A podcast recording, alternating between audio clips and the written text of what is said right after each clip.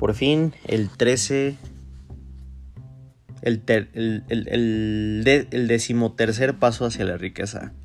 La puerta al templo de la sabiduría. El decimotercer paso hacia la riqueza, que es el último, se conoce como el sexto sentido. A través de él, la inteligencia infinita puede comunicarse a voluntad y de hecho se comunica con el individuo, sin que se tenga que esforzarse o exigirlo. Ese principio es la cúspide de la filosofía de piensa y hace rico. Solo puede asimilarse, comprenderse y aplicarse una vez que se hayan dominado los otros 12 principios que se explican en los capítulos anteriores. Me imagino como que si estuvieras en un videojuego y cada capítulo es un, ¿no? es un nivel, la única forma de llegar al nivel 13 es haber, habiendo completado todos los, todos los niveles anteriores. ¿no? El sexto sentido es esa porción de la mente subconsciente a la que nos hemos referido en la imaginación creativa. También nos hemos referido a ella como aparato receptor, a través del cual las ideas, los planes y los pensamientos surgen en la mente. A veces estos destellos reciben el nombre de presentimientos o inspiraciones. El sexto sentido desafía toda descripción. Es imposible describírselo a, a, la persona que no haya dominado los otros principios de esta filosofía, porque esa persona no posee conocimientos ni experiencia con los cuales se pueda comparar el sexto sentido. En otras palabras, este capítulo solamente es para aquellos que ya han desarrollado la conciencia del dinero, una nueva conciencia, un nuevo plano de conciencia, ¿no?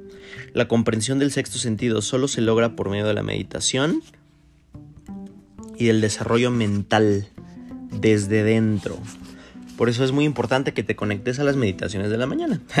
Lo más probable es que el sexto sentido, que sea el medio de contacto entre la mente humana finita y la inteligencia infinita, y por eso es una mezcla de factores mentales y espirituales. Se cree que es el sitio donde la mente humana se pone en contacto con la mente universal.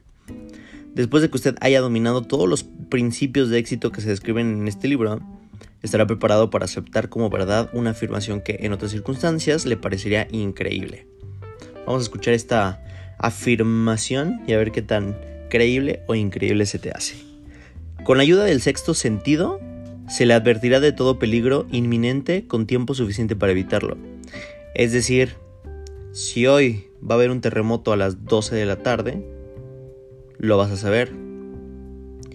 Y se le notificará sobre las oportunidades con tiempo suficiente para aprovecharlas. Es decir, si el dólar va a subir a 25 pesos, mañana tú lo vas a saber. Cuando usted desarrolla el sexto sentido, acude en ayuda de un ángel guardián, de un ángel guardián, para responder a sus peticiones y abrirle en todo momento la puerta de entrada al templo de la sabiduría. Ya sea que esa declaración sea verdadera o no, usted nunca lo sabrá a menos de que siga las instrucciones que se describen en las páginas de este libro o algún método de procedimiento similar. No soy un creyente ni defensor de los milagros, pues mi comprensión de la naturaleza es suficiente para saber que la naturaleza nunca se desvía de las leyes que ha establecido. Algunas de sus leyes son tan incomprensibles que producen lo que parecen milagros. El sexto sentido es lo más cercano a un milagro que yo haya experimentado jamás. Y parece serlo solo porque no comprendo el método para manejar este principio. Por lo que sé, existe un poder una primera causa o una inteligencia que impregna cada átomo de la materia y abarca cada unidad de energía que la mente humana pueda percibir. Y esa inteligencia infinita convierte las bellotas en robles, hace que el agua fluya colina abajo en respuesta a la ley de la gravedad, hace que el día siga la noche y que el invierno siga el verano, cada uno de ellos manteniendo el lugar que le corresponde y su relación con el otro. A través de los principios de la filosofía de piensa y hacer rico podemos inducir a esa inteligencia a que nos ayude en la transmutación de los deseos en formas concretas o materiales. Tengo este conocimiento porque he realizado experimentos relacionados con él y lo he experimentado. ¿Te das cuenta? Date cuenta de, pues, de la historia del universo, ¿no? O sea, es impresionante cómo la Tierra, o más bien el agua, ¿no? El planeta agua, 70% agua, si hubiera eh, bueno, todo el mundo sabe cómo... Bueno, hay varias teorías, ¿no? De la creación de la Tierra, ¿no? Una de las teorías es que al principio la Tierra era un grano de arena, ¿no? Pero tenía materia suficiente para empezar a traer ciertas materias que se empezó a hacer más grande, más grande, más grande, más grande, más grande, más grande, más grande, más grande, y pues en millones de años se formó la Tierra, ¿no? Em, pero lo curioso es que si hubiera... Si la Tierra estuviera posicionada tantito más cerca del Sol, o sea, el, agua se evaporaría y, haría que los rayos ultravioleta y los rayos radiactivos del Sol se quedaran atrapados en la Tierra. Si hubiera estado un poco más alejado, o sea, sería un planeta de hielo, todo el agua se congelaría y no podría existir la vida. O sea, que solamente exista la vida es un, es un verdadero milagro. Y toda, toda, toda, toda la vida surge de un pequeño código, como que sería como que el principio del ADN, que se empezó a combinar y de repente, ¿no? O sea, en las infinitas combinaciones que se empezaron a hacer de los elementos químicos que había en la Tierra, pues de repente surgió el ADN, ¿no? Y de ahí la primera molécula de la vida, y de ahí se empezaron a distribuir, se empezaron a combinar en infinitas posibilidades, pero todos venimos de una molécula. Todos y cada una de las formas de vida en este planeta existen por eso, y es bastante, bastante... Ay, cuando te pones a estudiar esa parte, pues tú te vuelves loco, ¿no? Por, por, por darte cuenta de la cantidad de cosas que existen, del balance, de la dualidad, ¿no? De que sin, o sea, no, no, no existe vida sin la muerte. La muerte hace que, la muerte da paso a la vida. Es todo un ciclo, ¿no? Es un ciclo sin fin, ¿no? Como dice el Rey León. Pero también la temperatura, o sea, si no existiera vida en la Tierra, ¿no? Con la combustión del carbono y shalala, tampoco pudo, o tampoco, tampoco, tampoco podría existir la vida, ¿no? Porque, o sea, los rayos del sol simplemente, pues entrarían, pero a, través de la combustión el carbono produce algo bastante interesante químico en la, en la atmósfera que hace que los rayos ultravioleta y hace, muchos rayos que nos podrían, ¿no? Calcinar y provocar cáncer y eso, pues no pasen por esa como capa. O sea, son cosas muy, muy, muy locas, muy, o sea, que, son demasiado. O sea, demasiadas circunstancias como para que hubiera sido como que al azar, ¿no? Así como, ah, pues nada más, ¿no? La vida ya. No. Hay una inteligencia. Hay un algo. Algunos le llaman Dios, algunos le llaman Jehová, pero hay algo. Pero a paso, a lo largo de los capítulos anteriores, se le ha conducido hasta el último principio. Si ha dominado cada uno de los principios anteriores, ahora estará preparado para aceptar, sin escepticismo, las estupendas afirmaciones que se hacen aquí. Si no ha dominado los otros principios, debe hacerlo antes de poder determinar en forma definitiva si las afirmaciones que se, se hacen en este capítulo son hechos o son ficción. Cuando yo pasé por el periodo de rendir culto a los héroes, estaba intentando imitar a las personas que más admiraba. Es decir, descubrí que el elemento de la fe con el que trataba de imitar a mis ídolos me daba una gran capacidad para hacerlo bastante, con bastante éxito. Nunca me he despojado por completo de este hábito de rendir culto a los héroes, ya que he superado la edad en la que uno deja de hacerlo. La experiencia me ha enseñado que la siguiente opción, al hecho de llegar a ser verdaderamente grande, es emular a los grandes, tanto como sea posible, en sus sentimientos y acciones.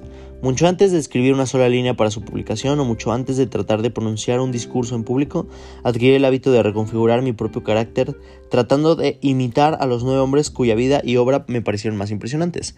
Esos hombres son Ralph Waldo Emerson, Thomas Palm, Paine, Thomas A. Edison, Charles Darwin, Abraham Lincoln, Luther Burbank, Napoleón Bonaparte y Henry Ford y Andrew Carnegie. Cada noche y durante muchos años llevaba a cabo una reunión imaginaria con ese grupo al que yo denominaba mis conscientes invisibles. Este era el procedimiento que seguía. Por la noche, poco antes de quedarme dormido, cerraba los ojos y veía en mi imaginación a este grupo de hombres, sentados conmigo alrededor de mi mesa de conferencias. No solo tenía la oportunidad de sentarme entre quienes yo consideraba grandes personalidades, sino que de hecho tenía control del grupo y presidía la reunión.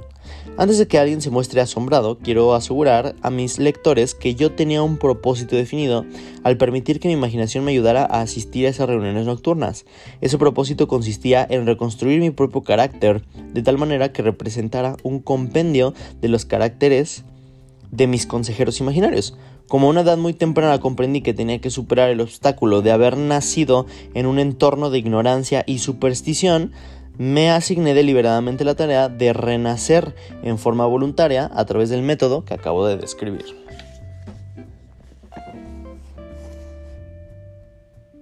Como había sido un asiduo estudiante de psicología, yo sabía, desde luego, que todos han llegado a ser lo que son gracias a sus pensamientos y a sus deseos dominantes. Sabía que todo deseo profundamente asentado induce a las personas a buscar una expresión exterior a través del cual ese deseo pueda transmutarse en una realidad. Sabía que la autosugestión es un factor poderoso en la formación del carácter y que es, de hecho, el único principio a través del cual se desarrolla el carácter.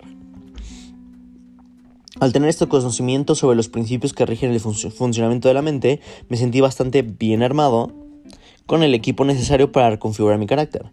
En esas reuniones imaginarias yo pedía a mis miembros del gabinete que me transmitieran los conocimientos que yo deseaba adquirir de cada uno de ellos, dirigiéndome a ellos verbalmente en la siguiente manera. Señor Emerson, deseo adquirir de usted la maravillosa comprensión de la naturaleza que distinguió su vida. Le pido que deje en mi mente subconsciente una huella de todas las cualidades que usted haya poseído y que le permitieron comprender las leyes de la naturaleza y adaptarse a ellas. Le pido que me, ayude a tener acceso a las fuentes de conocimiento que estén disponibles para este fin.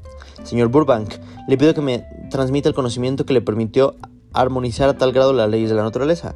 Napoleón, deseo adquirir de usted la emulación, la maravillosa habilidad que tenía para inspirar a los hombres y para despertar en ellos la mayor y más decidido espíritu de acción. Señor Payne, deseo adquirir de usted la libertad de pensamiento, el valor y la claridad para expresar convicciones que tanto le distinguieron.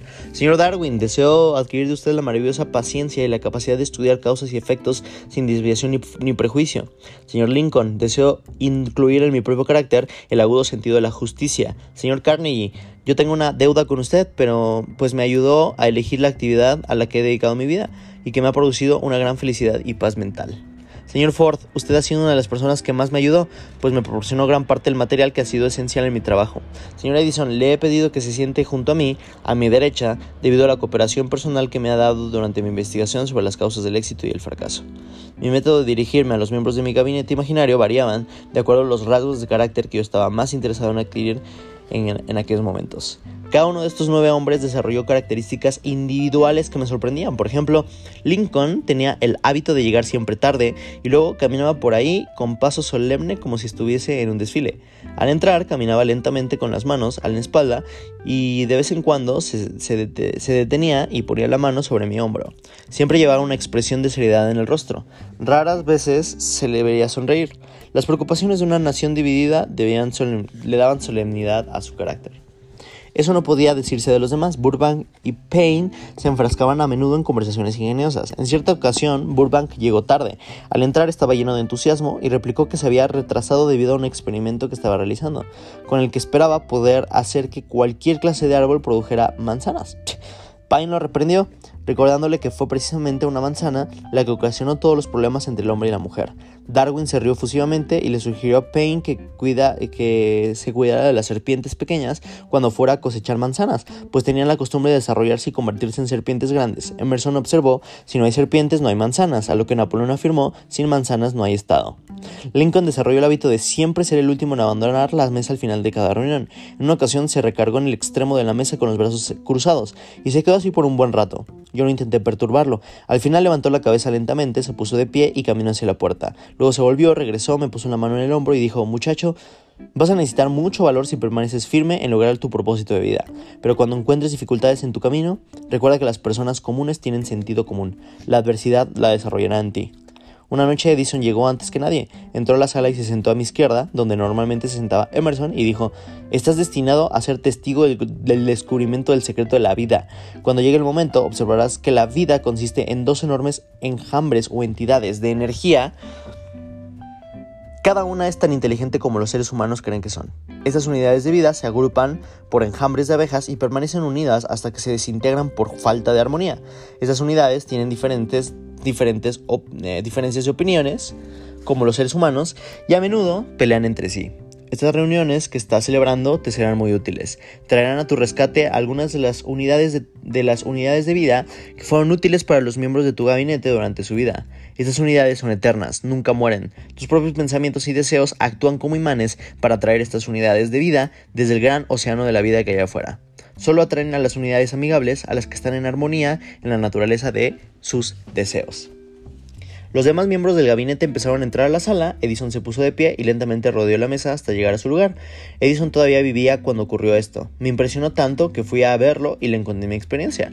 Su rostro mostró una amplia sonrisa y me dijo, tu sueño fue más real de lo que podrías imaginarte. No añadió ninguna otra explicación a esa afirmación. Eso está bien loco. Esas reuniones llegaron a ser tan reales que incluso llegué a temer sus consecuencias y las suspendí durante varios meses. Las experiencias eran tan extrañas que temía que si las continuaba perdería yo de vista el hecho de que las reuniones solo eran experiencias de mi imaginación. En otras palabras, temían, volverse locos. Loco, seis meses después de haber suspendido esta práctica, una noche desperté o creí despertar y vi a Lincoln de pie junto a mi cama. Me dijo, el mundo pronto necesitará de tus servicios. Está a punto de experimentar un periodo de caos que hará que los hombres y las mujeres pierdan la fe y se llenen de pánico. Mm, COVID-19. Sigue adelante con tu trabajo y completa tu filosofía. Esa es tu misión en la vida. Si la descuidas por cualquier causa, quedarás reducido a un estado primitivo y te verás obligado a repetir los ciclos a través de los cuales has pasado a lo largo de miles de años. Qué loco, ¿no? A la mañana siguiente yo no sabía si lo había soñado o si en realidad estaba despierto, y nunca llegué a descubrirlo. Pero lo que sí sé es que ese sueño, si es que fue un sueño, fue, estaba tan vívido en mi mente al amanecer en la noche siguiente, reanudé mis reuniones. En nuestra siguiente reunión, los miembros del gabinete entraron juntos a la sala y se quedaron de pie en los lugares acostumbrados de la mesa de consejo. Lincoln levantó una copa y dijo, Caballeros, brindemos por un amigo que ha regresado al rebaño. Después de eso, empecé a añadir miembros a mi gabinete, que poco después llegó a tener más de 50 miembros, entre ellos Cristo, San Pablo, Galileo, Copérnico, Aristóteles, Platón, Sócrates, Homero, Voltaire, Spider-Man, no, no es cierto. Eh, Spinoza, Kant, Schopenhauer, Newton, Confucio, Albert Hubbard, Howard Wilson y William James.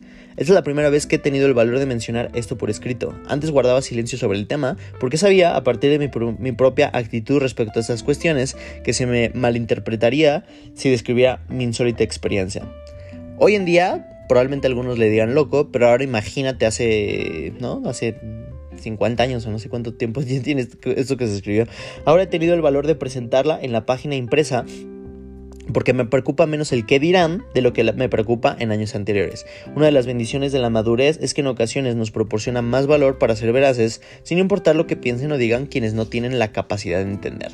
Para no ser malinterpretado, quisiera afirmar aquí, del modo más categórico posible, que sigo considerando que las reuniones de mi gabinete son puramente imaginarias, pero que me siento con el derecho a sugerir que aun cuando los miembros de mi gabinete sean ficticios y estas reuniones solo existen en mi propia imaginación, me han conducido hacia senderos gloriosos de aventura y han encendido en mí un aprecio por la verdadera grandeza, han estimulado mi comportamiento creativo y me han dado la osadía de expresar pensamientos honestos, y todo esto en su imaginación. En alguna parte de la estructura celular del cerebro se encuentra un órgano que recibe las vibraciones del pensamiento, que habitualmente se conocen como presentimientos. Hasta la fecha, la ciencia no ha podido descubrir dónde se encuentra este órgano del sexto sentido, pero eso no es importante. Sigue existiendo el hecho de que los seres humanos reciben conocimientos exactos a través de fuentes que no son los cinco sentidos físicos. En general, tal conocimiento se recibe cuando la mente está bajo la influencia de estímulos extraordinarios. Cualquier emergencia que despierte las emociones, haga que el corazón empiece a latir con mayor rapidez, puede poner en acción el sexto sentido, y a menudo lo hace. Cualquiera que haya estado a punto de, tener un accidente al conducir un coche sabe, en tales ocasiones, del sexto sentido suele acudir al rescate y ayuda a evitar un accidente por fracciones de segundo. Estos hechos se mencionan antes de presentar la afirmación que haré ahora. Durante mis reuniones con mis consejeros invisibles, sentía que mi mente sentía una eh, estaba muy receptiva a las ideas, los pensamientos y los conocimientos que llegan a través del sexto sentido. En verdad puedo decir que reconozco que mis consejeros invisibles merecen el crédito por las ideas, los hechos y los conocimientos que recibí por inspiración. Ha habido un gran número de ocasiones en las que me he enfrentado a situaciones de emergencia, algunas tan graves que mi vida ha estado en peligro se me ha guiado milagrosamente para poder superar esas dificultades gracias a la influencia de mis consejeros invisibles. Usted, por supuesto, se ha dado cuenta de que este capítulo desarrolla un tema con el que la mayoría de las personas no están familiarizados. El sexto sentido es un tema que les será de gran interés y beneficio para las personas cuyo propósito es acumular grandes riquezas o alcanzar un gran logro de cualquier clase, pero no es necesario que aquellos cuyos deseos son modestos que, presten, que le presten atención. En otras palabras, si tú eres una persona, ¿no? Promedio, no, no le prestes atención a esto de los, de los sextos sentidos. Casi todos los grandes líderes como Napoleón, Risman, Juana de Arco, Cristo, Buda, Confucio, Mahoma, comprendieron y utilizaron el sexto sentido casi continuamente. Gran parte de su grandeza tuvo que ver con su conocimiento de este principio. El sexto sentido no es algo que uno pueda quitarse y ponerse a voluntad. La habilidad para usar este gran poder va creciendo con lentitud, mediante la aplicación de los otros principios que se presentan en este libro. Rara vez alcanza un individuo un conocimiento práctico del sexto sentido antes de los 40 años de edad. Es más común que este conocimiento pueda estar a su alcance mucho después de los 50, pues las fuerzas espirituales con las que el sexto sentido tiene una relación tan íntima no maduran ni es posible usarlas sino hasta después de varios años de meditación, análisis personal y pensamiento serio. No importa quién sea usted, ni cuál pueda haber sido su propósito al leer este libro, puede sacar provecho de él sin llegar a comprender el principio que se describe en este capítulo. Eso es esencialmente cierto si su propósito principal es la acumulación de dinero u otras cosas materiales. Esta clase de comprensión solo se alcanza con plenitud al familiarizarse y al usar el sexto sentido. Por lo tanto, tuvo que incluirse este principio como parte de esta filosofía y para beneficio de todos los que quieran eh, algo más que dinero. Al terminar de leer este capítulo, usted habrá observado que durante su lectura se sentía elevado en un nivel de estimulación mental espléndido. Regrese a este capítulo dentro de un mes. Dentro de un mes vamos a volver a leerlo. Vuelva a leerlo y observe cómo su mente alcanza un nivel de estimulación aún más elevado. Repite esta experiencia de vez en cuando, sin que le preocupe lo mucho o lo poco que aprenda en cada ocasión, y termina teniendo un poder que le permitirá deshacerse del desánimo, dominar el temor, superar el hábito de dejar las cosas para más tarde y utilizar la imaginación con plena libertad. Entonces percibirá la sensación de que ese algo desconocido que ha sido el espíritu motivador de todo pensador, líder, artista, músico, escritor o estadista que haya alcanzado una verdadera grandeza entonces estará en posición en la que pueda transmutar sus deseos en su equivalente físico o financiero con la misma facilidad en la que antes se dejaba caer y se daba por vencido ante la primera señal de oposición. Ya para terminar, sin duda, la debilidad más común de todos los seres humanos es el hábito de dejar su mente abierta a la influencia negativa de otras personas.